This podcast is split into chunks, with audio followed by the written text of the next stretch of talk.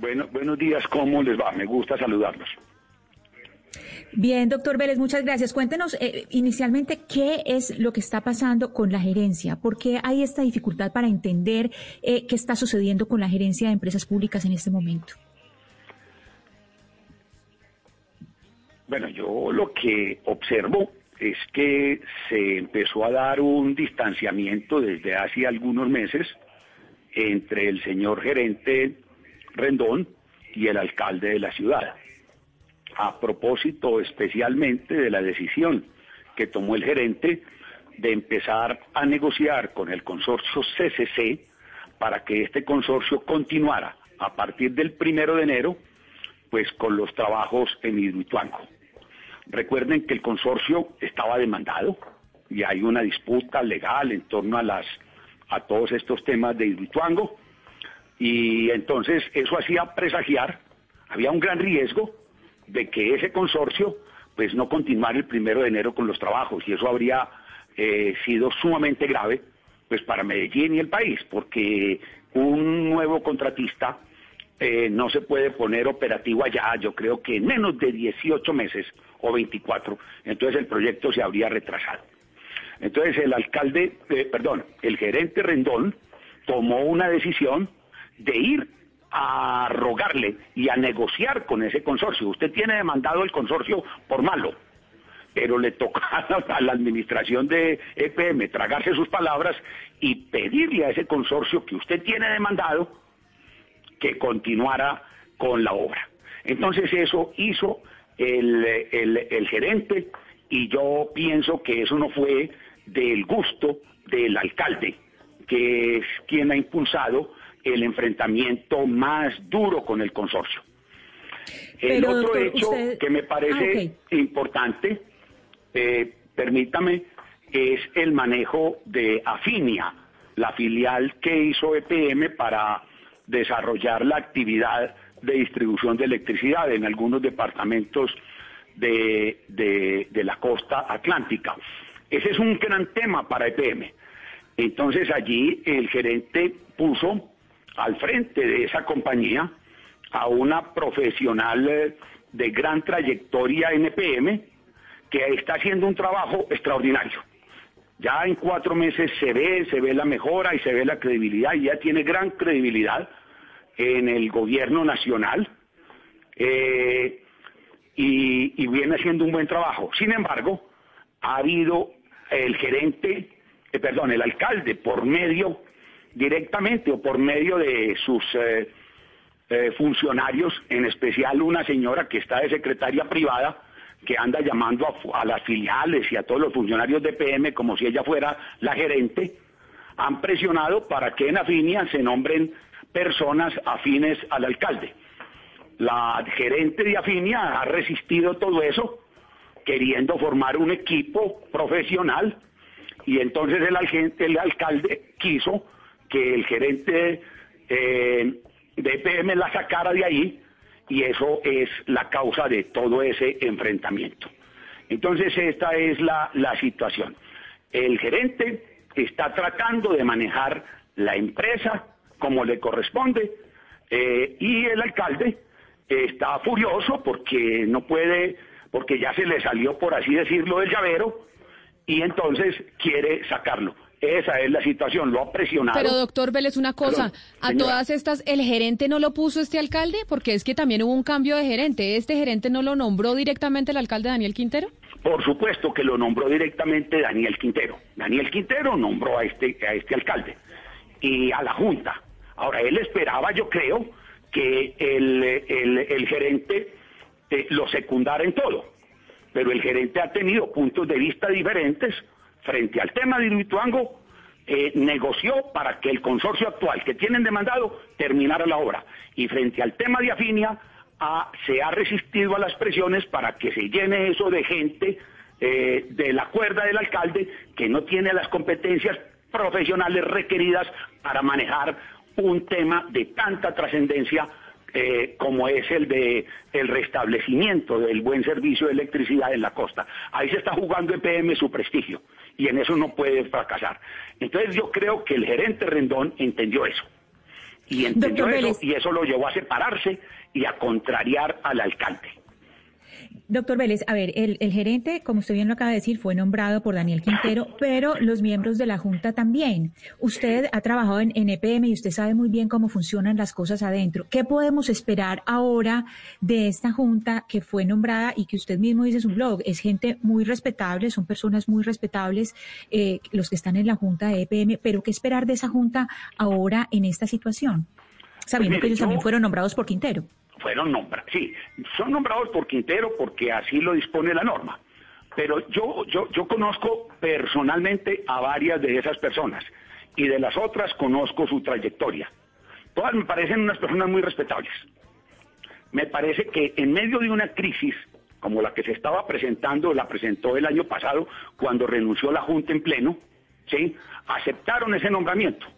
Creo yo de muy buena fe, tratando de contribuir a la solución de la crisis institucional que se está presentando. Han hecho, tomado algunas decisiones que yo no estoy de acuerdo, pero todavía creo en su buena fe. Me parecen personas respetables. Ahora, creo que lo que deben hacer en este momento es entender que el hecho de que el alcalde los haya nombrado no los convierte en, en, en títeres, en títeres del alcalde que vayan a obedecer sus órdenes. No, son personas que, que, tienen criterios y que saben que en EPM hay un código de buen gobierno, que hay un código que rige las relaciones con el municipio, que ese código establece que el, que el alcalde de Medellín solo puede ejercer su posición en EPM por la vía de la Junta, que a pesar de ser su presidente, solo un voto. Entonces es la orientación de EPM, depende de esa Junta. Y yo creo que este es el momento en que los miembros de esa Junta eh, deben mostrarle a la ciudad y al país, y al país, que no están allí simplemente para cumplir los dictados de un alcalde, sino para atenerse ¿sí? a una forma de manejar una empresa de acuerdo con unos principios y con unos códigos que están establecidos y que han venido funcionando durante varias décadas. Doctor Vélez, pero digan, cuéntenos una cosa, la escogencia de la gerente de Afinia, eh, ¿cómo se hizo? El doctor Rendón, eh, gerente de EPM, ¿cómo llegó y cómo seleccionó a la gerente de Afinia que no le gustó esa decisión al alcalde Quintero? Esa selección no se hace después de un concurso, no se hace con unas calidades. objetado ese nombramiento. ¿Cómo lo hizo? Es, es, es, es, es, es meritocrático. Esa niña lleva en EPM muchos años. Estudió profundamente el tema del servicio en, en, eh, en la costa. Hizo toda la debida diligencia, construyó los modelos, evaluó el proyecto y dijo, EPM puede entrar allí. Toda una documentación técnica, porque es que no es una decisión fácil, es una decisión riesgosa. Entonces ella fue la persona que dirigió todos los estudios tiene toda la relación con la Comisión de Regulación, con la Superintendencia, con el Ministerio de Minas y Energía, porque todo esto fue un proceso muy largo y complicado que llevó cerca de año y medio. Entonces era la que había liderado esa situación. Entonces cuando llegó la hora de decir quién se va para allá, pues hombre, a mí me parece una decisión muy lógica. Si una persona estudia año y medio una situación y le dice a una empresa, asuman los riesgos, entonces que le diga, bueno, vaya usted y haga el trabajo que cree que se debe hacer. Esa fue la decisión que entiendo tomó el gerente. Pero señor Vélez, yo quiero insistir en la pregunta que le hizo mi compañera Ana Cristina, porque si bien la junta directiva pues fue nombrada por pues por el alcalde, la posibilidad de que la junta vaya a tomar una decisión que vaya a ir en contravía a lo que el alcalde quiere y a favorecer pues aquí al señor Rendón, pues no se ve tan evidente. ¿Usted cree que la junta sí va a actuar en contravía del alcalde que la acaba de nombrar? Eh, Camila, yo, yo, yo no puedo saber eso, pero pienso, pienso que, que, que eso es lo correcto.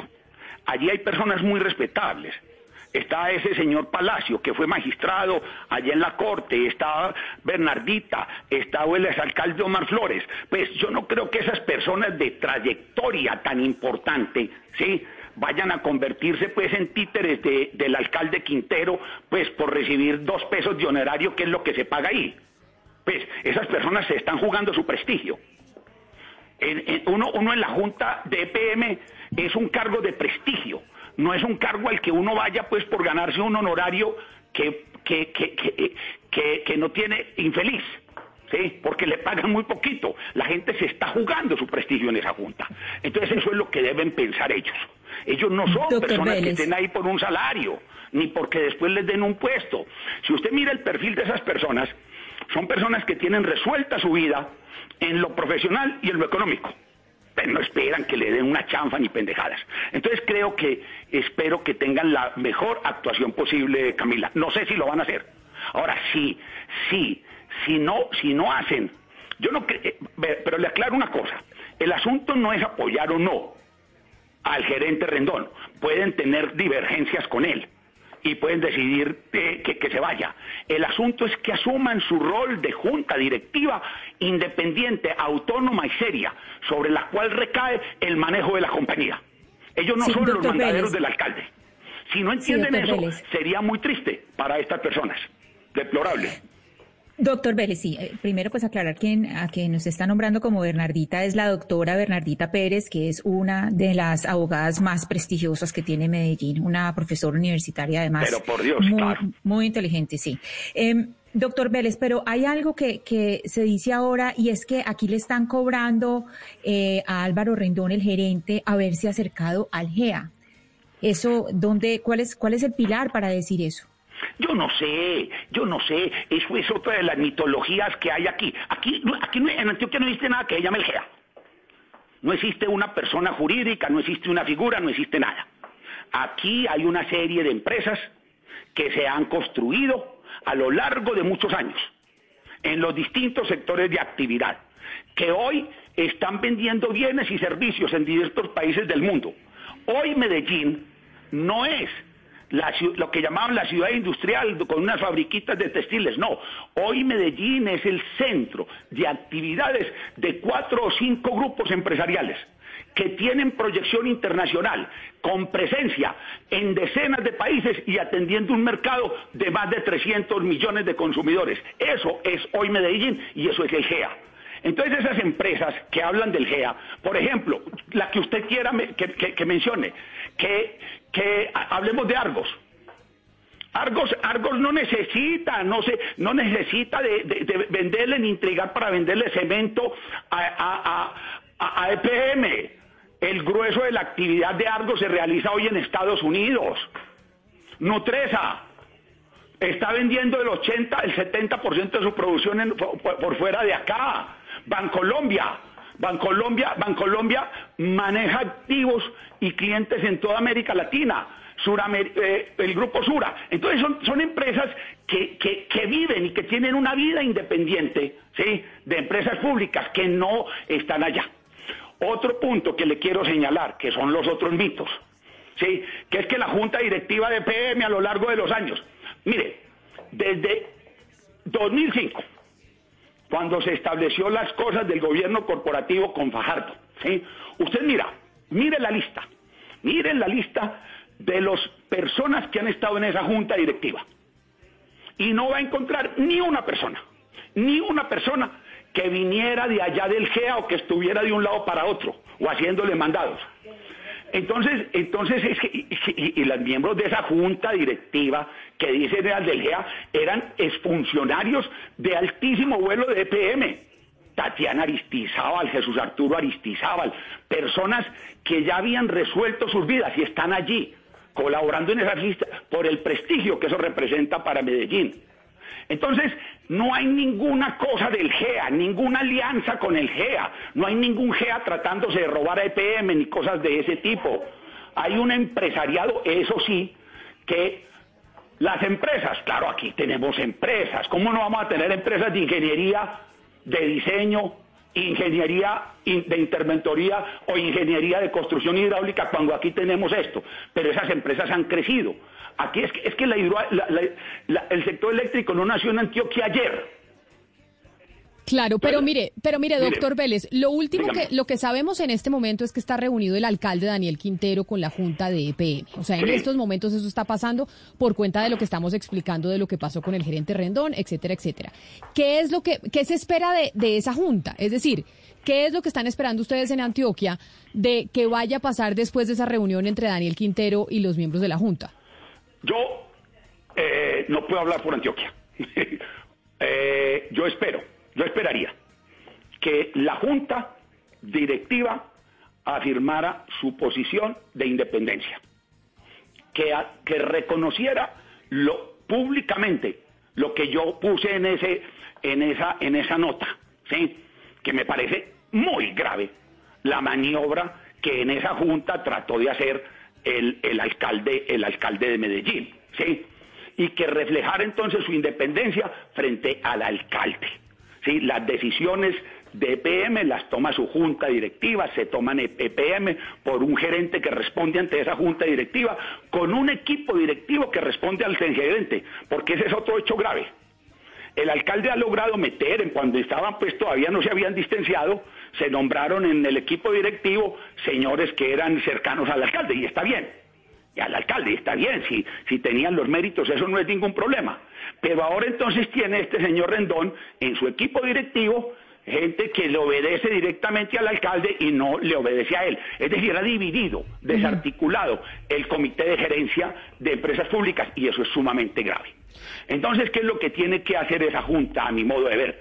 Liderar, liderar el restablecimiento del gobierno corporativo decirle al alcalde, usted preside esta junta, pero usted tiene un voto igual al que tenemos todos. Hacer los cambios. Si necesita un gerente distinto y se va a Rendón, que se vaya a Rendón.